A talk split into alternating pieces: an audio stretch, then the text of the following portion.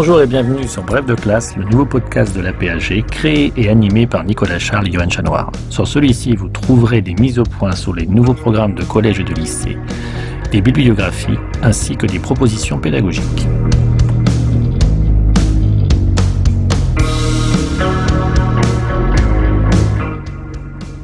Bref de classe, une émission en deux parties.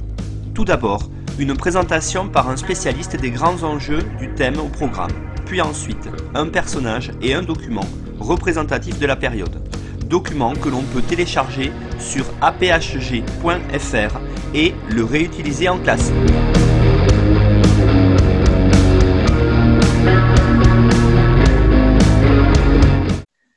Bonjour à tous, bienvenue dans l'épisode numéro 25 de Bref de classe où je reçois aujourd'hui Antoine Pro. Bonjour Antoine. Bonjour. Alors Antoine Pro, vous êtes un des grands spécialistes en France de la période de la fin de la, euh, du 19e siècle, du début du 20e siècle. Vous avez écrit de nombreux ouvrages, notamment autour des Français avant 1914, et à ce titre, euh, vous avez eu la gentillesse d'accepter aujourd'hui notre invitation pour venir présenter euh, ce chapitre du programme de première qui s'intitule autour justement des Français avant 14. Alors, on va aujourd'hui échanger sur ces questions-là et vous allez nous donner votre point de vue sur le fonctionnement d'ailleurs de ce programme-là, euh, qui est euh, d'ailleurs tout nouveau depuis euh, sa mise en place l'an dernier. Alors Antoine, peut-être pour commencer dans ce, chapitre-là, on pourrait peut-être commencer par la partie j'allais dire, qui est importante parce que c'est le monde rural, c'est là où les Français sont majoritaires. Alors, qu'est-ce qu'on peut dire pour commencer sur ce côté-là, Antoine, sur la vie dans les campagnes avant 1914 D'abord, euh, premier point, il faut dire que les campagnes, c'est essentiel pour les républicains. Les républicains veulent gagner les campagnes. Ils pensent que la République ne sera vraiment installée que si la campagne suit. C'est pourquoi Gobetta fonde le ministère de l'Agriculture, crée le ministère de l'Agriculture en 1880. Deuxième point, euh, c'est un monde qui est très, euh, comment dirais-je, choqué, pénalisé par une crise des prix. Euh, j'ai donné un graphique des, prix du blé euh, et des prix du vin, des deux, des deux grandes productions. Euh, il y a une crise agricole très profonde qui est aggravée par un certain nombre de mauvaises récoltes. Donc, pour les républicains, il faut absolument sauver l'agriculture. C'est pourquoi on a beaucoup reproché aux paysans de cette époque d'avoir été contre le progrès technique, mais le problème des républicains n'était pas un problème économique, c'était un problème social. Il fallait sauver, comment dirais-je, une agriculture de petits propriétaires.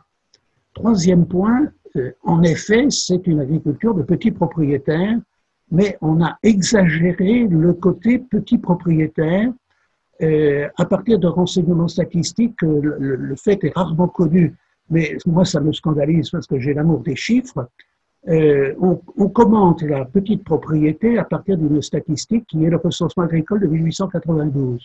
Alors, le recensement agricole de 1892 trouve 5 500 000 exploitations, mais il ne trouve que 3 500 000 exploitants. Et alors, le, statisticien qui commente dit normalement les deux chiffres devraient, coïncider, mais il n'en a pas été ainsi. Et puis il passe à la ligne et il continue, il n'explique pas ce. La, réalité, c'est que le recensement des, des exploitations euh, n'a pas réuni, par exemple, les exploitations qui étaient à cheval sur deux communes. Et il n'a pas nécessairement considéré qu'il y a beaucoup de, paysans qui étaient propriétaires d'une terre et qui louaient une terre à côté. Ils ont dû les compter comme deux exploitations, ce qui fait qu'on a une statistique qui surestime massivement les petites propriétés. Et il y a une grande propriété en France qui euh, exploite au moins le quart du territoire et qui est au-dessus de 40 hectares, qui est une limite quand même très faible. Pour nous, 40 hectares, c'est pas une grande propriété. Donc, vous avez, euh, un, monde paysan qui est euh, en train de, s'agrandir.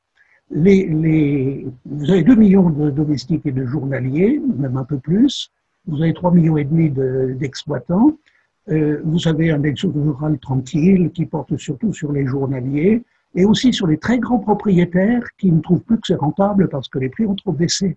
Et donc vous avez un marché foncier euh, important et vous avez un endettement des paysans qui est considérable.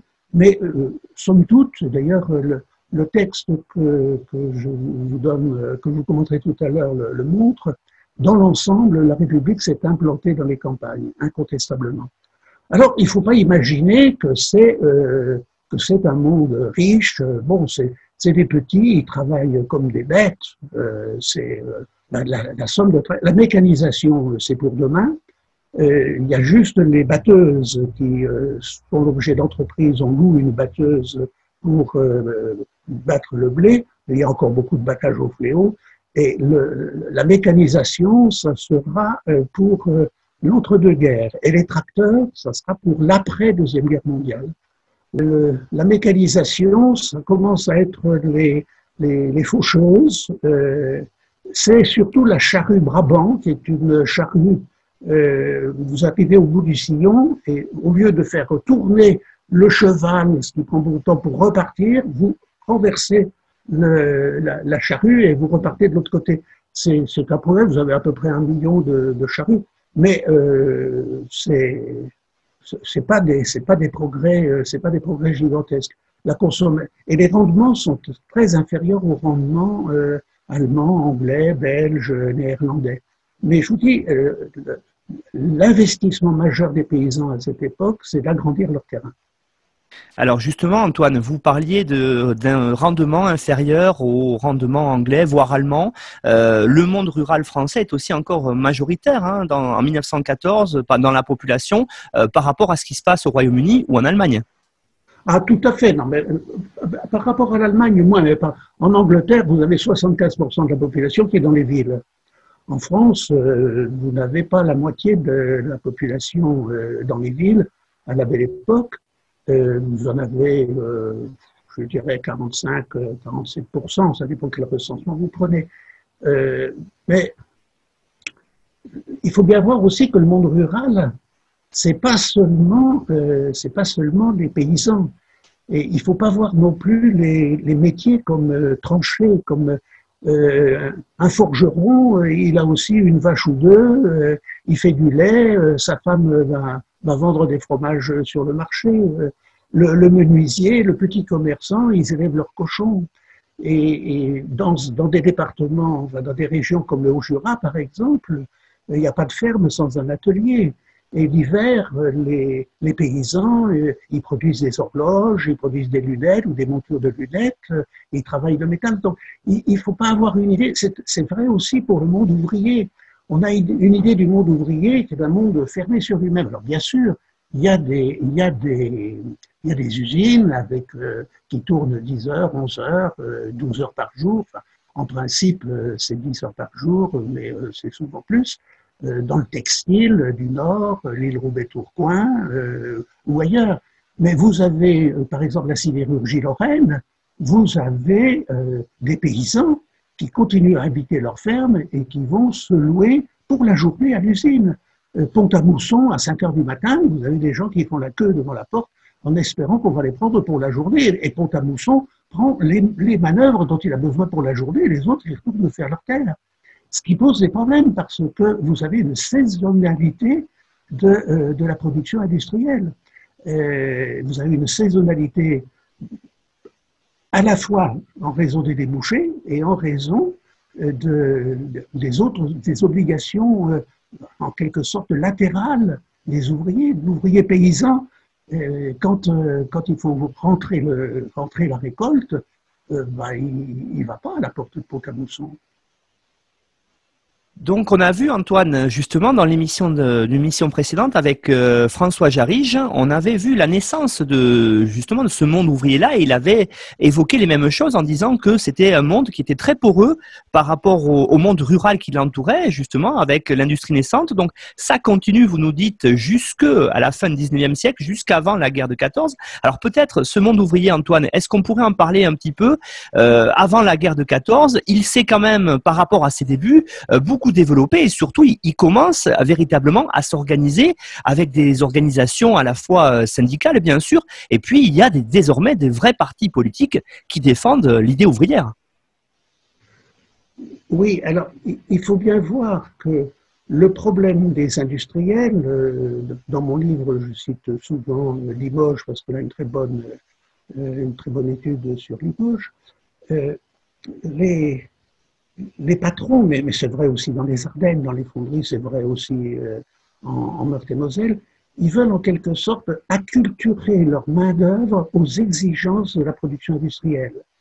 Et donc toute la belle époque est marquée par une série de, tentatives des, des patrons pour imposer des horaires précis, pour imposer, par exemple, que euh, à la fermeture des portes, on ne puisse plus rentrer et qu'on ne sorte qu'à l'heure finale. Vous avez des, euh, si je prends les lunetteries de Moret qui sont toutes petites, une fois que l'ouvrier a fini son travail, ben, il peut partir hein, comme il veut.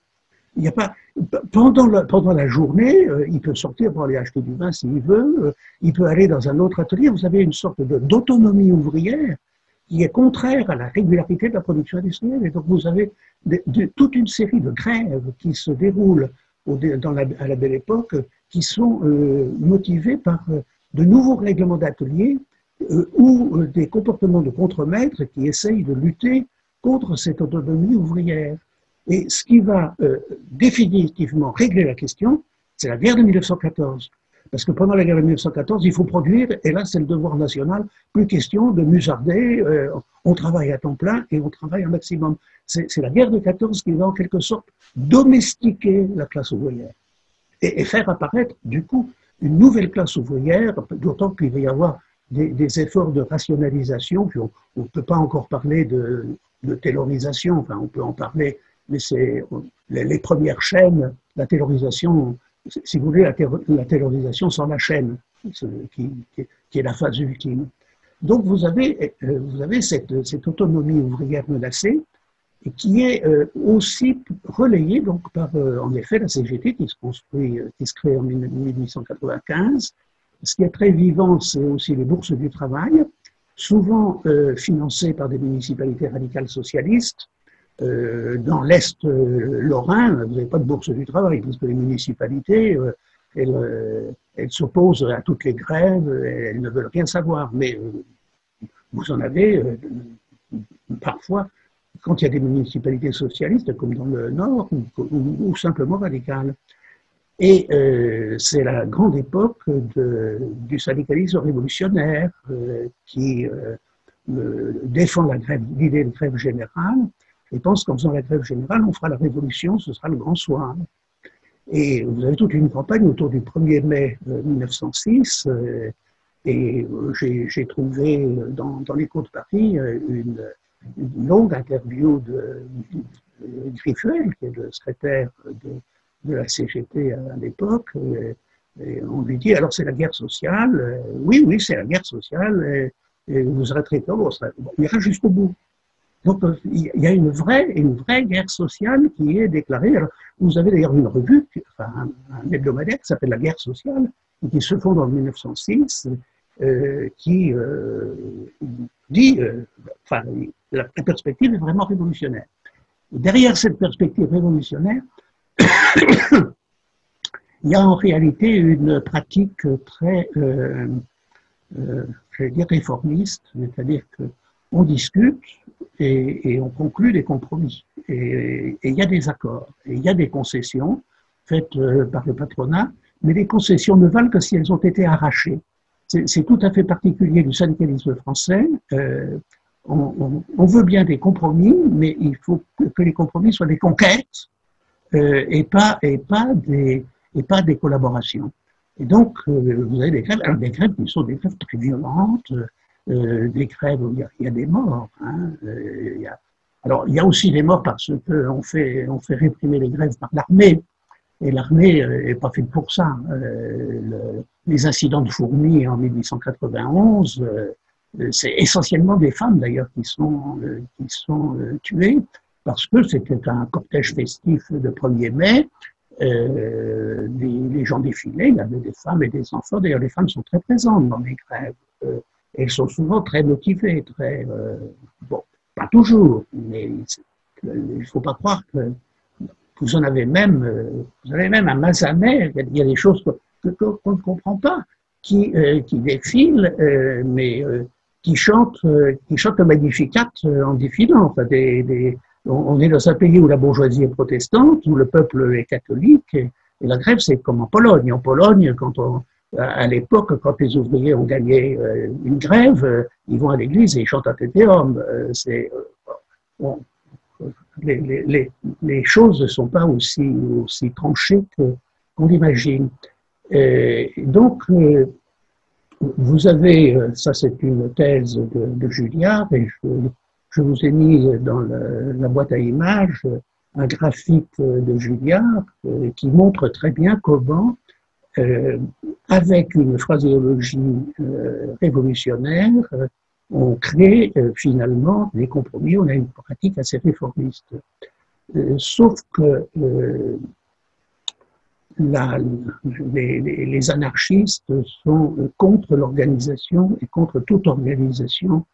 Et donc, vous allez avoir un, mouvement ouvrier qui est assez faible dans ses structures dans structures nationales. Il est beaucoup plus fort dans ses structures fédérales par métier dans ces structures locales, bourse du travail, que euh, au niveau national. Le secrétaire général de la CGT, euh, il n'est même pas payé euh, correctement. Hein. il est obligé de faire des articles, de faire des piges dans les journaux pour vivre. et d'ailleurs, il, mourra très jeune, malade et complètement épuisé. C'est la CGT a trop permanent. c'est pas du tout, pas du tout ce qu'on imagine, ce qu'on imagine aujourd'hui. Donc c'est un, un, syndicalisme de minorité euh, agissante euh, et pour euh, vous illustrer ce,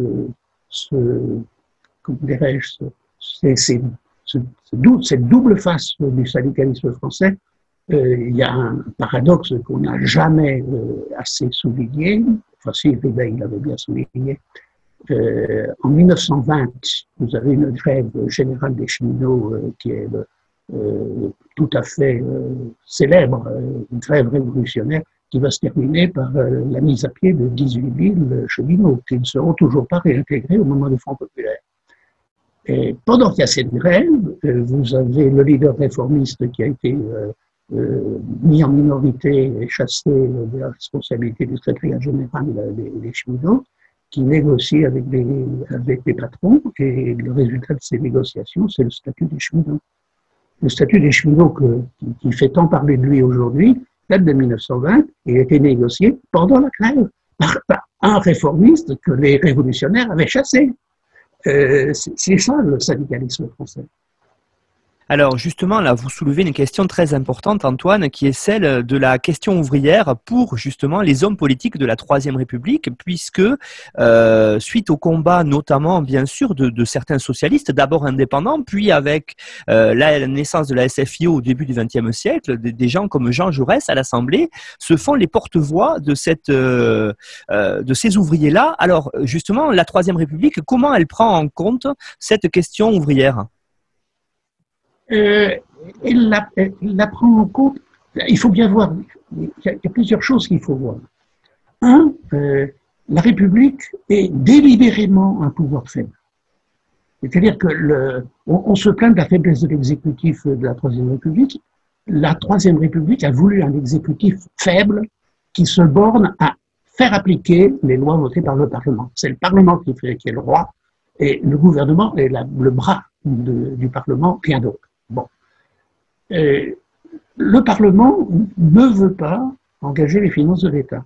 Donc, l'État va intervenir sous la pression euh, de, dire, des nécessités, et il va intervenir par la loi en imposant au patron un certain nombre de servitudes. Euh, c'est le cas de la loi de 1898 sur les, sur les accidents du travail, qui dit que euh, l'accident du travail, il est imputable au patron. Sauf si le patron peut prouver que l'ouvrier a commis une faute.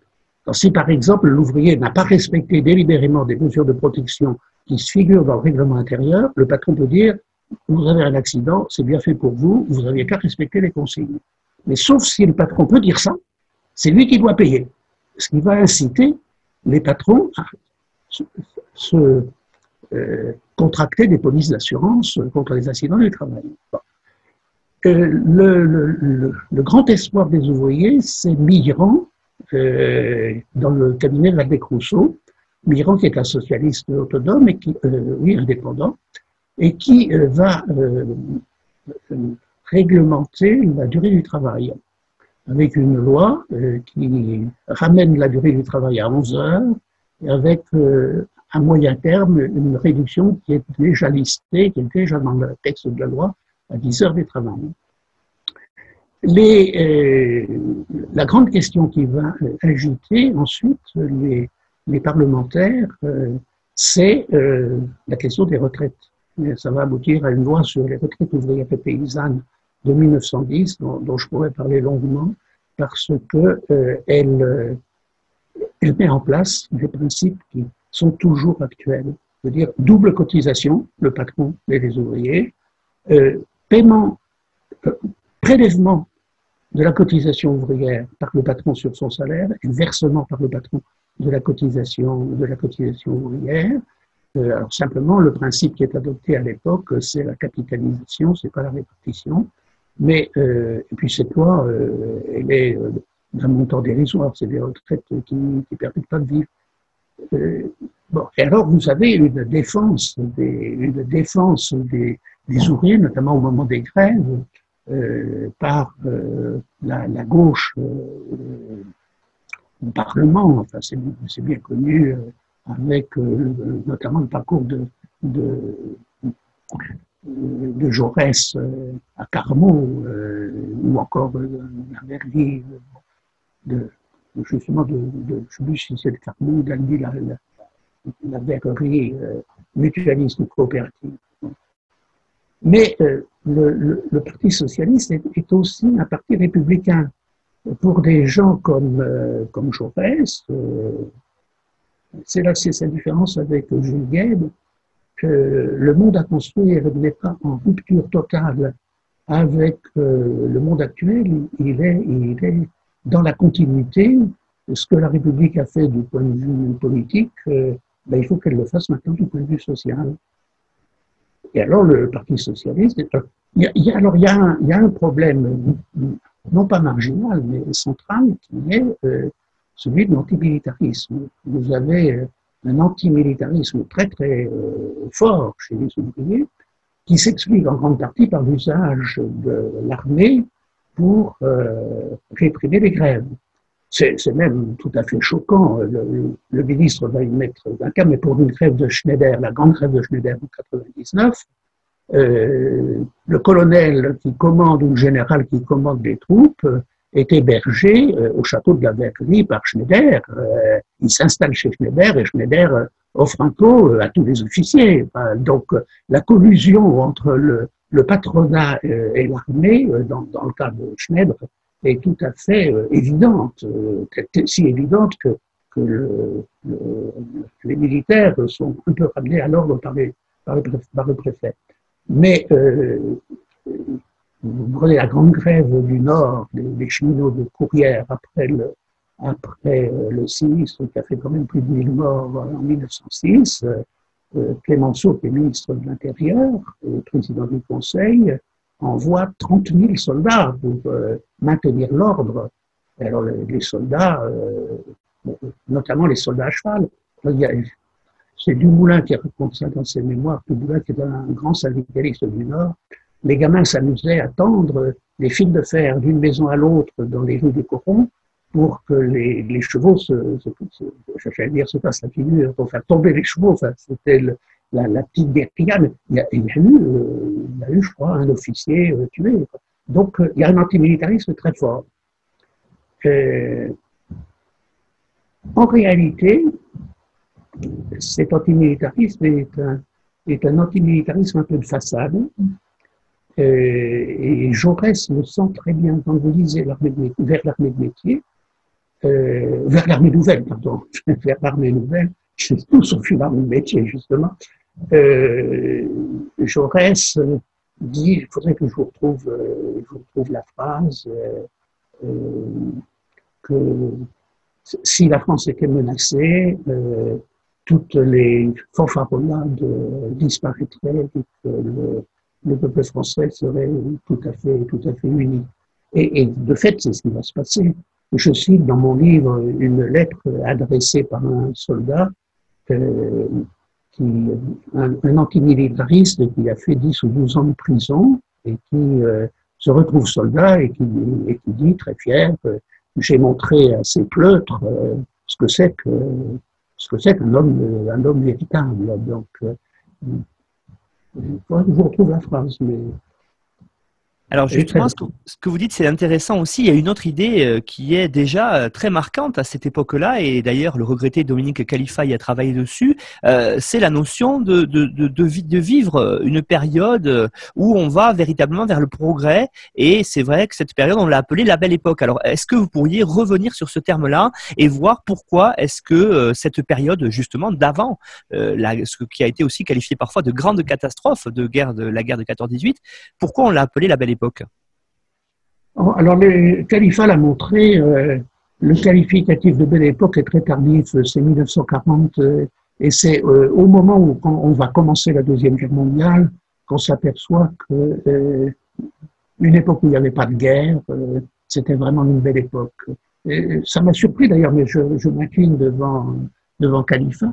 je pensais que c'était les bourgeois qui avaient inventé cette expression parce que pour eux, pour les bourgeois, la belle époque, c'est la stabilité du franc, c'est les rentes. Vous avez quand même 560 000 rentiers euh, en France qui vivent de leur rente, qui vivent sans rien faire, sans rien faire, et qui vivent grassement, euh, avec des domestiques, avec un chauffeur, une cuisinière, un concierge, euh, une, une nounou pour élever, les, enfants, et qui ont une vie mondaine, sociale, tout à fait, euh, fait euh, cohérente. Être, euh, être une dame, c'est un métier. On, croit que l'interdiction de travailler pour une femme, ça a été fait pour renvoyer les mères au foyer et qu'elles s'occupent de leur, de leur marmot. Pas du tout, enfin pas du tout, oui aussi, mais c'est fait pour qu'elles euh, puissent mener ce travail de sociabilité qui donne à la classe dirigeante euh, sa, cohésion, euh, avec le rituel des visites, des réceptions. Tout ça qui est, un, qui est vrai métier. Ça, prend du temps, euh, d'autant que ça, il n'y a pas de, il n'y a pas d'internet, donc les démarches, il faut le faire à pied. Il y a même le téléphone, si dans ce milieu-là, il est arrivé. Mais il y a quand même beaucoup de choses qui se font en face à face, en présentiel, comme on dit aujourd'hui. Donc, euh, euh, dès l'époque, euh, je pensais que c'était le, renvoi à cette période de stabilité et, de, et finalement d'opulence. non, c'est contemporain de 1940. Et voilà, pour. alors, les, les, la réglementation du travail, hein, pour revenir un peu au, au chapitre antérieur, la réglementation du travail, euh, la grande avancée, c'est la loi de 1906 sur le, repos, le repos hebdomadaire. Laïcité oblige, c'est repos hebdomadaire, c'est pas repos dominical. Euh, c'est pas une très grande avancée.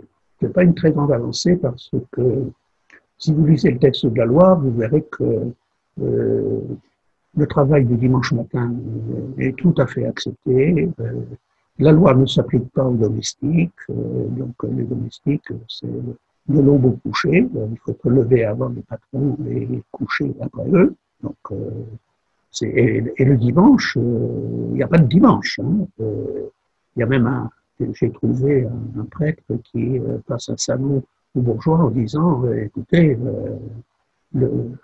Dieu doit être servi avant vous. Euh, donc, euh, la, loi de 1906 qui, euh, sur le repos hebdomadaire et le travail, c'est surtout que dans, toute une série d'entreprises, 80% des entreprises industrielles qui sont soumises à la loi pratiquent déjà le, repos hebdomadaire, le coucher hebdomadaire. Donc, comme toujours, les, lois accompagnent l'évolution des mœurs. je trouve que on croit beaucoup trop, on croit beaucoup trop euh, à la force des lois. Les lois euh, sont, parfois appliquées, mais parfois pas. et il y a des choses, quand, quand Jules Ferry rend l'école obligatoire, pratiquement tous les enfants de 8 à 10 ans sont déjà scolarisés. Tous, tous. Simplement, ce que dit la loi, c'est que l'éducation est obligatoire de 6 à 13 ans. Donc, il y a toute une, il y a 600 000 enfants de 6 à 8 ans ou de 10 à 13 ans qui ne vont pas à l'école. Et donc, en réalité, l'obligation scolaire de Jules Ferry, c'est une prolongation de la scolarité. Donc, c'est pas Jules Ferry qui a rendu le, c'est une des premières choses que j'ai montrées dans mon bouquin de 68. D'ailleurs, à l'époque, euh, j'avais été un peu, euh, euh, comment dirais-je, critiqué, pas tout à fait, mais enfin, si un peu critiqué par Ozouf dans l'Observateur, c'est tout de même les, lois républicaines, c'est plus important que Proud le dit. Ben, je suis désolé, moi, les chiffres sont des chiffres. Euh, J'avais une polémique avec une collègue sur qui, qui, partait en guerre contre la loi de 1900, contre le fait qu'il ait fallu attendre 1965 pour que les femmes puissent travailler sans l'autorisation de leur mari. Mais quand l'éducation nationale a recruté ma femme, nous étions déjà mariés. Ni elle ni moi n'avons entendu parler d'autorisation maritale. Et euh, Jacques Gavoy, qui a vu des centaines de dossiers d'instituteurs dans euh, le département du Doubs, n'a jamais trouvé d'autorisation maritale. Ce qui veut dire que l'État employeur ne respectait pas lui-même les obligations du, du, Code civil. En réalité, la loi interdisant aux femmes de travailler, c'est une loi qui est faite pour les bourgeois. Parce que pour les bourgeois, c'est important d'avoir une femme qui va non pas seulement élever ses enfants, mais organiser et faire vivre ce travail de sociabilité dont je parlais tout à l'heure.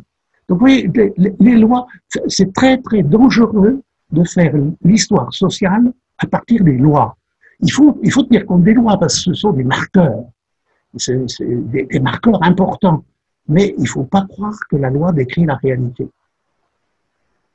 Alors Antoine, il y a aussi quelque chose d'important hein, qui reste dans la mémoire collective de cette période-là, avant 1914. C'est une période de progrès, notamment scientifique, notamment dans le domaine de la médecine. On pense bien sûr à Pasteur, mais il y a de, véritables progrès qui se développent là, et avec des figures, par exemple. Vous évoquiez une femme, hein, on peut penser aussi au, progrès euh, euh, dû à Marie Curie, hein, qui a obtenu euh, d'ailleurs un de ses prix Nobel.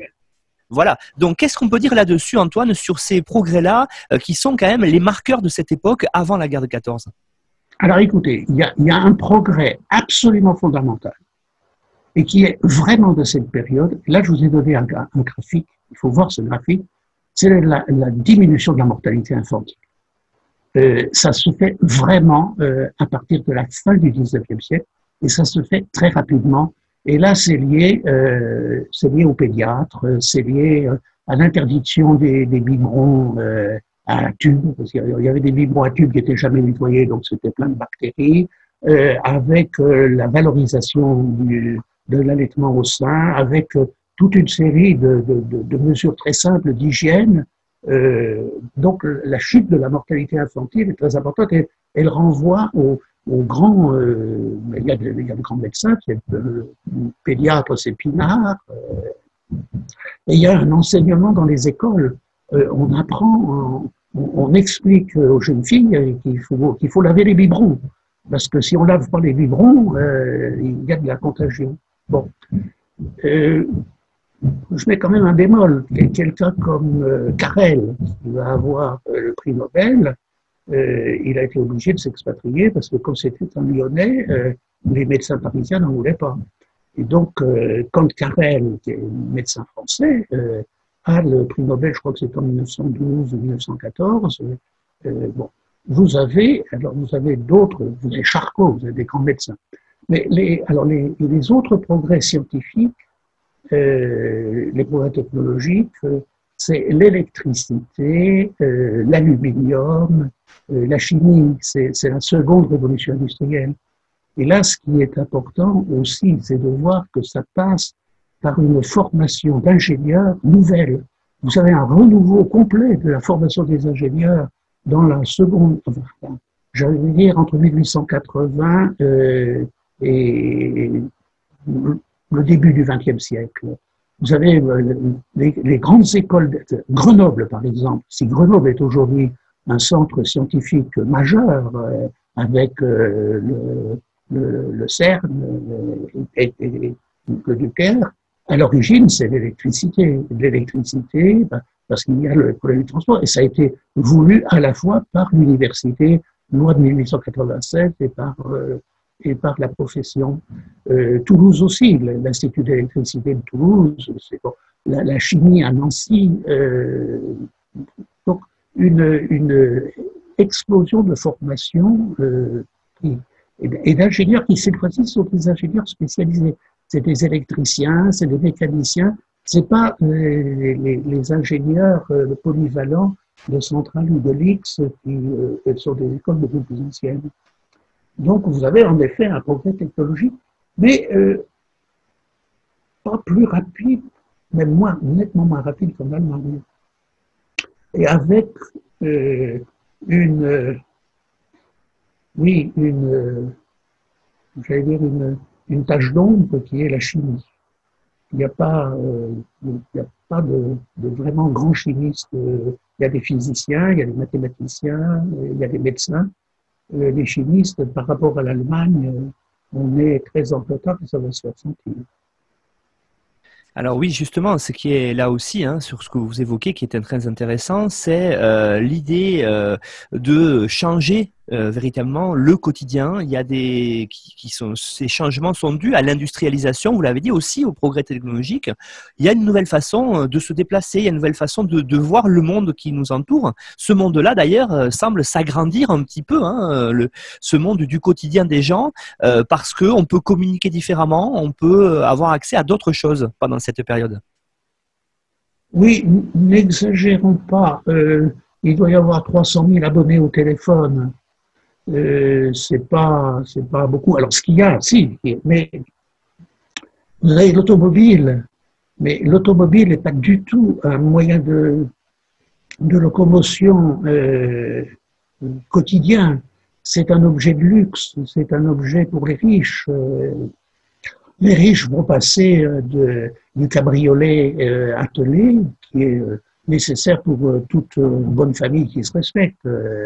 La mère de, de Gide, quand son mari est mort et ses revenus ont beaucoup diminué, elle est obligée de prendre un appartement, mais elle veut le prendre dans une maison qui a un grand Porsche, parce que le grand Porsche, comment le Porsche Le Porsche haussmanien de nos, rues, il est destiné à faire passer des voitures à cheval et vous avez des, immeubles, si vous regardez bien, vous retrouvez, les écuries, euh, les écuries dans la cour. Alors ces gens-là, ils vont passer, euh, ils vont passer à la voiture. Euh, la, fille du duc de Breuil, la comtesse de Tange, euh, un frère qui se, qui se marie, le cadeau de mariage euh, qu'on lui fait, c'est une voiture. Oui, c'est le luxe. Donc, et puis l'avion commence à peine l'avion va être, comment dirais-je, boosté par la guerre de 1914. On va construire pendant la guerre de 1914, les Français, à eux tout seuls, vont construire 35 000 avions pendant la guerre de 14. C'est énorme. Euh, Jusque-là, le premier avion qui, euh, qui vole vraiment, c'est 1906. Donc, on est encore, on est encore très loin. C'est, j'allais dire, c'est les bases d'un développement qui sera le développement de, de, l'entre-deux-guerres, avec quand même une chose, une chose importante, la France est en 1914 le premier exportateur de voitures automobiles.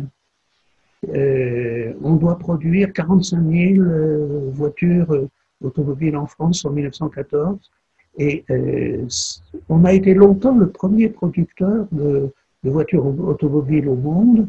Mais euh, à la fin, à la veille de la guerre de 14, on est complètement détrôné par les Américains parce que Ford a eu l'idée géniale de la voiture unique qui permet de faire baisser les prix et d'avoir euh, une, euh, une, vente beaucoup plus importante. Les, industriels français, il n'y a, que, Citroën qui va passer au modèle unique dans les années 30, la, traction avant, avec quand même plusieurs motorisations. Euh, Renault continue à avoir une gamme très étendue et vous avez, euh, je sais pas, une, vingtaine de constructeurs, euh, peut-être même plus, il je regarde les fiches. Alors, ce qui est par contre, au niveau de l'information, on est quand même dans cette période-là, dans l'apogée de la presse. Euh, c'est la période où ah le tire le plus. Ah oui, on est dans l'apogée de la presse et surtout d'une presse locale, une presse extrêmement euh, vivante. Et, alors, il faut bien voir que la diffusion de la presse euh, suppose deux choses. Elle suppose que les gens sachent lire, donc, euh, c'est l'alphabétisation euh, qui est quand même euh, un des succès de la République, on y reviendra tout à l'heure. Et elle suppose, d'autre part, qu'il y ait des distributeurs, qu'il y ait un réseau de distribution. parce que le facteur, ça ne suffit pas. et donc, le, réseau de distribution, il se met en place dans des, dans des cafés, dans des bars, vous avez. Mais j'ai donné, donné dans mon livre la statistique pour le département de la Corrèze, euh, ça fait quand même à peu près une commune sur trois euh, où il y a un point de vente du journal qui est le journal local, où on va trouver les annonces des marchés, des fêtes, euh, des réunions, du passage du cirque, de la tenue du conseil de révision, etc. Vous avez toute toute une vie locale très, très importante qui se structure en effet autour de ces réseaux presse qui sont les, vrais lieux de, politique. Le congrès constitutif du Parti radical en 1901, vous avez des comités républicains et puis vous avez des journaux. Et puis vous avez des associations de libre pensée, d'autres, mais, mais, les journaux comme, comme euh, entités sont, sont présents. Et avec les progrès de, de l'imprimerie, des rotatives, euh, ça coûte pas trop cher pour un homme politique qui veut se lancer de, se payer un journal. Enfin, on peut y arriver. On peut y arriver. Euh, il, faut, il faut y mettre un peu de sa poche, mais euh, on y arrive. Oui, effectivement. Hein, moi, je pensais aussi à l'exemple du journal euh, qui est au départ un quotidien régional, La Dépêche de Toulouse, hein, qui a vu d'ailleurs euh, la plupart des grands articles de Jaurès. On en parlait tout à l'heure. Et puis, on a peut-être ces journaux nationaux qui sont euh, le porte-voix des partis. Je pensais, par exemple, à toujours Jaurès avec la création de l'humanité. Ah ben, la création de l'humanité, oui. Vous avez, l'humanité est le seul journal d'un parti euh, L'écho de Paris, qui est le grand journal de droite, c'est pas le Figaro. Le Figaro existe, mais c'est un journal mondain euh, où euh, on parle beaucoup des ducs et des duchesses. le, Parti socialiste s'est doté en effet d'un journal, l'Humanité, et vous avez un certain nombre de feuilles. Le, populaire, je pense que le populaire devait exister déjà avant la guerre de 1914. Euh, mais autrement, non. Vous mais d'ailleurs, aujourd'hui non plus, vous n'avez pas de, journal euh, des, républicains. Euh, vous avez toujours l'Humanité, qui est le journal du Parti communiste. En dehors de ça, quel est le journal du Parti socialiste Non. mais ce qui est intéressant, c'est que vous, donnez l'exemple du, progrès, on pourrait en, donner d'autres. Hein, vous avez le, télégramme de Brest, vous avez le progrès à Lyon, les journalistes, euh, et ils, ont des éditions locales. Hein. Euh, c'est pas, j'allais dire, c'est pas comme euh, même même aujourd'hui, vous n'avez pas de, vous avez des pages locales dans des quotidiens. non, la presse, la, PQR, la presse quotidienne régionale, garde cette tradition de, pas cantonal, mais, d'arrondissement. Euh, mais vous avez, mais vous avez aussi à côté de, à côté de ces grands quotidiens, euh, vous avez beaucoup de journaux. Je pense par exemple à l'Indépendant de Rouen et de la Saône-et-Loire, c'est tout à fait, ou l'Éclaireur du Gâtinais, euh, ces, journaux plus limités qui ne paraissent pas euh, tous les jours, ils ne sont pas des quotidiens, qui sont soit des hebdomadaires, soit des bi-hebdomadaires, parce que euh, d'abord c'est moins cher, et puis euh, le contenu, euh, ils, n'ont pas de quoi, de quoi alimenter un, journal quotidien. Donc c'est une presse, mais c'est une presse très lue, très attendue, et, alors le tableau idyllique, c'est le, le petit garçon ou la petite fille qui était, et qui lit le journal, qui lit les articles du journal à ses grands-parents. ça, c'est une des vignettes classiques de la belle époque. Alors Antoine, il y a aussi une autre question que l'on retrouve dans les programmes, c'est la question de l'immigration. Peut-être, alors dites-nous pourquoi cette question-là apparaît dans ce programme-là, euh, la question de l'immigration euh, avant 1914, et justement, est-ce que peut-être elle n'a pas été créée pour euh, montrer aux élèves que ce qu'on entend aujourd'hui sur l'immigration, il y a quand même une certaine profondeur historique là-dessus?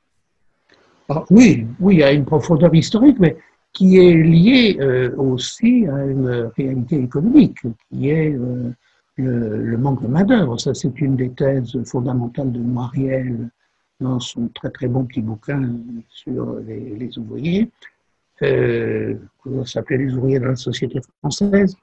Euh, vous avez notamment, par exemple, le, le, bassin sidérurgique lorrain qui euh, est en plein boom à l'époque, manque terriblement de main-d'œuvre et fait appel à une main-d'œuvre italienne très comment dirais-je, très, très soudé, qui est, qui est euh, hébergé de, façon très lamentable dans des baraques. Euh, de, Noiriel, a, Noiriel a raconté ça très bien. Vous avez dans le nord, Pas-de-Calais, euh, une immigration belge, qui est parfois une immigration journalière, des Belges qui viennent travailler dans les usines françaises. Et vous avez un nombre d'étrangers moins, moins important qu'entre les deux guerres. Hein. Euh, parce que la, crise de la main-d'œuvre, l'insuffisance de la main-d'œuvre liée au malthusianisme, parce que les, les taux de natalité euh, sont. Enfin, la France n'assure pas le, renouvellement de ses générations euh, à la belle époque, ni d'ailleurs dans l'entre-deux-guerres. Et la population de la France en 1940 est à peu près la même que celle de, de 1914.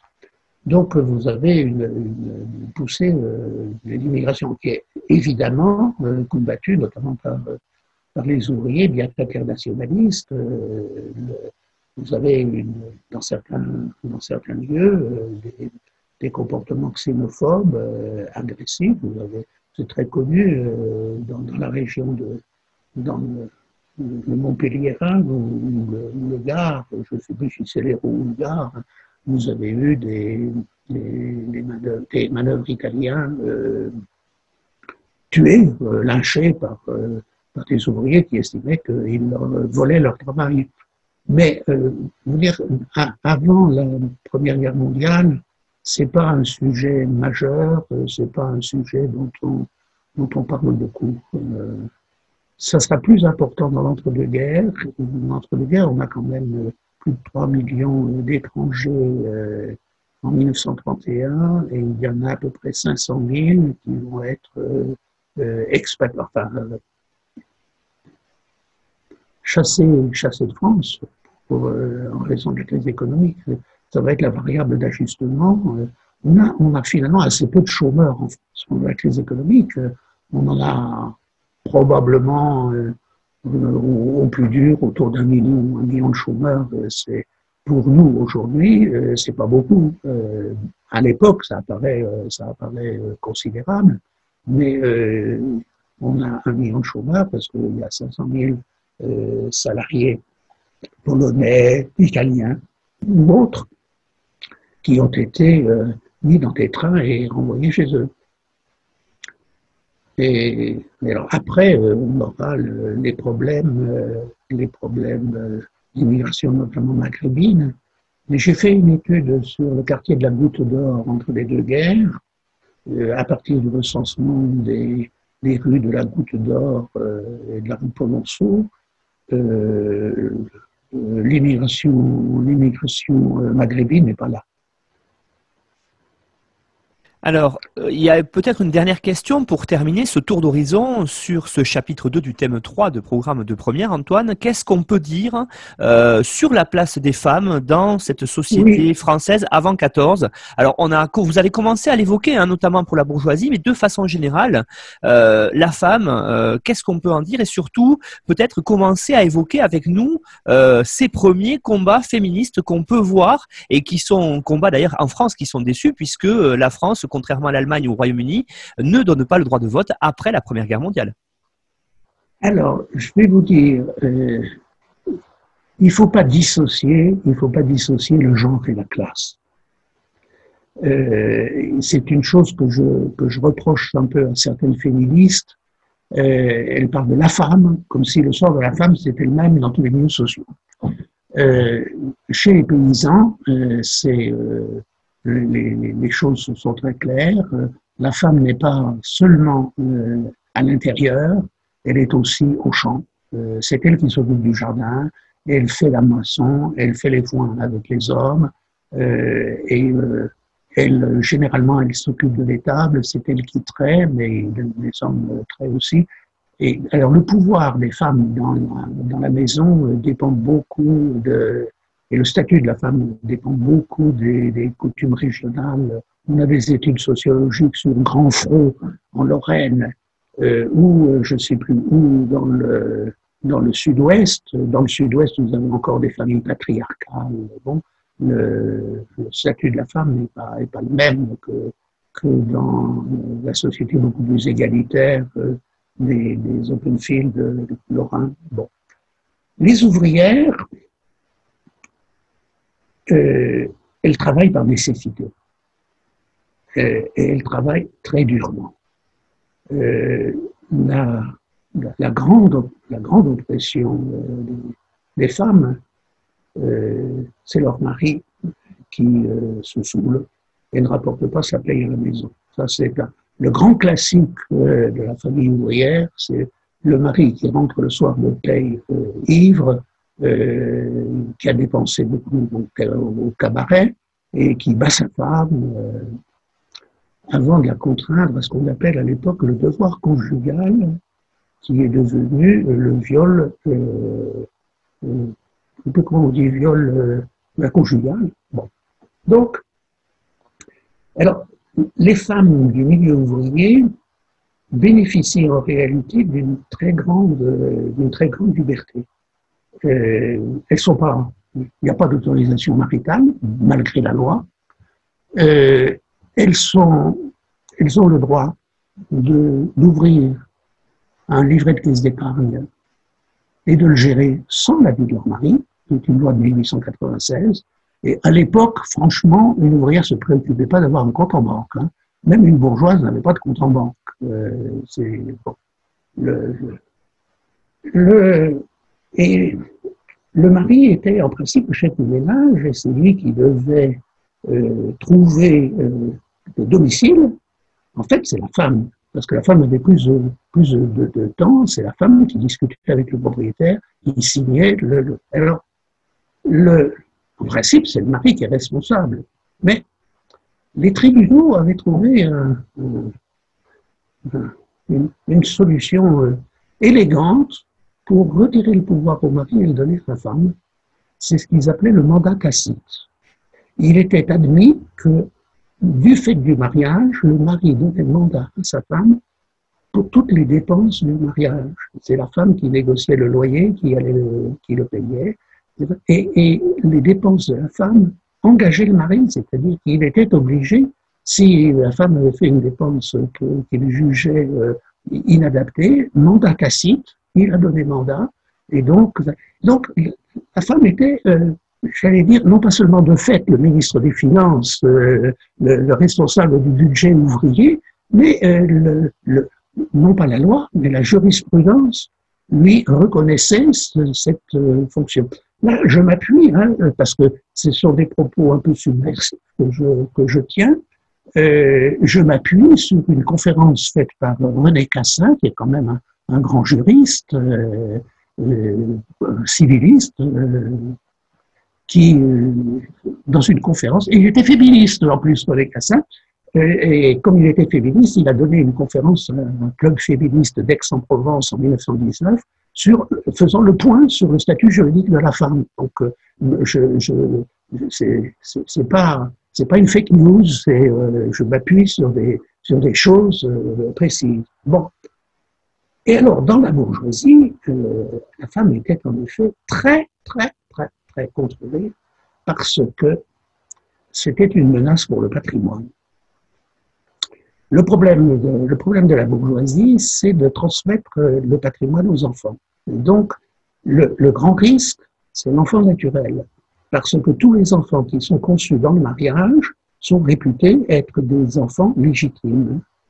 Donc une femme mariée qui a une aventure avec un bandin et qui a un enfant naturel, un bâtard, ça c'est l'horreur.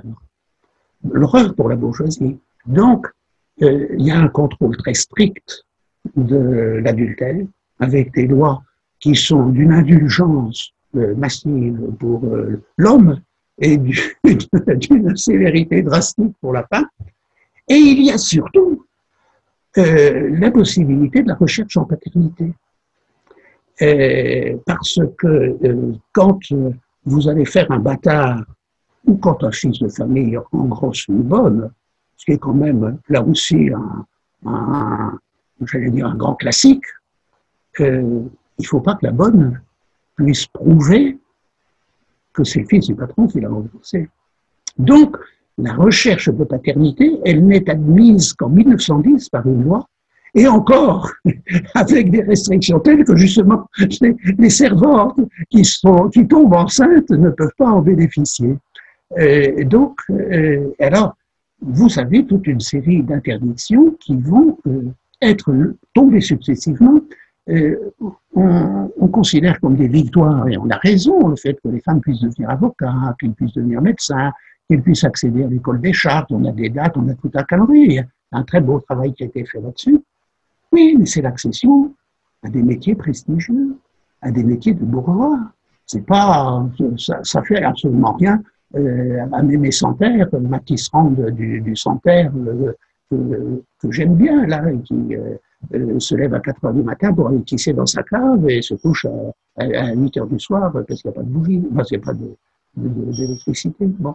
Donc, euh, alors ces femmes vont constituer des, associations très militantes pour obtenir le droit de vote, euh, mais ce sont des associations, euh, comment dirais-je, très juridiques, très efficaces, le mouvement féministe est beaucoup plus puissant en France de 1914 que euh, pendant l'entre-deux-guerres. C'est d'ailleurs peut-être une des raisons pour lesquelles il ne réussit pas à obtenir le, vote des femmes. Mais euh, alors, il faut bien voir aussi que ce mouvement féministe, il est, euh, il est un peu double parce que vous avez un certain et il est un peu, un peu, comment dirais-je, pour nous aujourd'hui, on dirait qu'il est équivoque parce que vous avez toute une série de mouvements féminins euh, qui réclament des droits pour les femmes euh, en tant que mère de famille, des mouvements catholiques, et qui s'appuient euh, sur, sur la maternité pour obtenir, par exemple, des suppléments familiaux dans, les salaires. Vous savez, un, mouvement beaucoup plus important politiquement en nombre de militants, probablement probablement moins, mais enfin, on n'a pas de, vrais chiffres. Donc, et alors là, elles se battent pour euh, le droit de vote, pour l'égalité, mais c'est un. elles obtiennent, elles obtiennent un certain nombre de satisfactions. Euh, par exemple, mais ça, oui, ça, m'intéresse. Enfin, ça peut intéresser les, les ouvrières. Euh, je crois que c'est en 1908 les conseils de prud'homme, euh, on peut avoir des femmes euh, élues euh, conseillers de prud'homme. Vous avez un certain nombre de, gains, mais sur le, fond qui est l'élection, les droits civiques, l'égalité des droits civiques, il n'y a rien. Mais alors, ce, lien entre le féminisme, enfin, entre le genre et la classe, vous explique quelque chose qui, pour nous, est un peu scandaleux, c'est que les socialistes considèrent que les mouvements féministes, c'est des mouvements bourgeois. Et donc, ça n'a pas la priorité, ça ne nous concerne pas vraiment. Donc, toutes les tentatives, euh, Mono et un certain nombre d'autres, pour euh, euh, faire prendre en charge la revendication féministe par la gauche, échoue parce que la revendication féministe apparaît comme une revendication de bourgeoise. Et ce que je vous ai dit du sort de la femme dans le monde, dans le monde ouvrier euh, justifie en partie euh, l'analyse que font les socialistes à l'époque de, cette question. Mais euh, je trouve qu'on n'en dit pas assez sur le, j'allais dire, la, violence interne au, au, couple, au couple ouvrier lié, lié, lié à l'alcool. Euh, si vous regardez la, la thèse d'Anne-Marie par exemple, vous verrez les 4 cinquièmes des divorces euh, qui sont demandés sont demandés par des femmes, des femmes euh, battues que leur mari ne, les met pas en, en capacité de, de, faire vivre leur famille, d'aller acheter le pain, d'aller acheter, parce qu'on achète quand même souvent le pain à crédit dans les familles ouvrières. Hein. Euh, pour vous donner une idée, euh, une famille ouvrière, on a une très bonne enquête euh, statistique que Karl Vax évacue d'un revers de main. Je, je, pense qu'il voulait défendre son territoire. C'est une enquête de, de, la statistique générale de la France qui doit dater de 1913. Et on a les, ressources d'une famille ouvrière. C'est quand même pour 20-25%, euh, les ressources viennent du travail de la femme et des, enfants. Et, on tourne autour de 1400, 1500, euros, 1500 francs euh, par an. Euh, à l'époque, les, les, employés ne gagnent pas beaucoup plus un petit fonctionnaire, un, facteur doit gagner 700 ou 900 francs, euh, c'est c'est pas pas grand chose, mais c'est avec ça on, vit tout juste, on vit on vit euh, craque. Donc euh, si le mari ne rapporte plus son salaire, eh bien vous avez des femmes qui vont au bistrot les soirs de paye pour retrouver leur mari et, avant qu'il n'ait beaucoup dépensé. Ça c'est un, un, un vrai problème et un problème quand vous regardez par exemple ce qui se passe dans le nord, Pas-de-Calais, c'est tout à fait. Euh, le, le, maire de Roubaix, le maire guédiste de Roubaix, quand il y a un maire guédiste, il est cabaretier, euh, la moitié de ses adjoints sont cabaretiers, euh, parce que l'État refuse, le préfet refuse qu'ils aient une indemnité pour devenir maire. Donc il faut bien qu'ils gagnent leur vie. Mais alors les brasseurs sont tout à fait contents d'avoir des cafés qui vendent leurs bières. Ils ont tout un réseau de distributeurs. Et comme distributeurs, ils préfèrent choisir les responsables syndicaux. pour le brasseur, le militant qui a été chassé de l'usine parce qu'il avait organisé des grèves, c'est un très bon cabaretier et il va avoir beaucoup de monde. Donc vous avez une sorte de complicité du patronat euh, et, des, bistrots pour, euh, euh, pour faire boire les ouvriers. Et ça, c'est euh, vraiment, vraiment un fléau, un fléau qui va d'ailleurs pas, euh, qui va s'interrompre un peu pendant la guerre, mais très peu, et qui euh, va continuer entre, les deux guerres.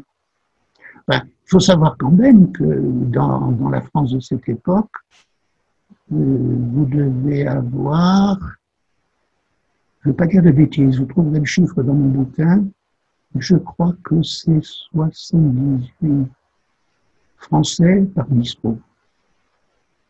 Un bistrot pour... Euh, en tout cas, c'est autour de 100.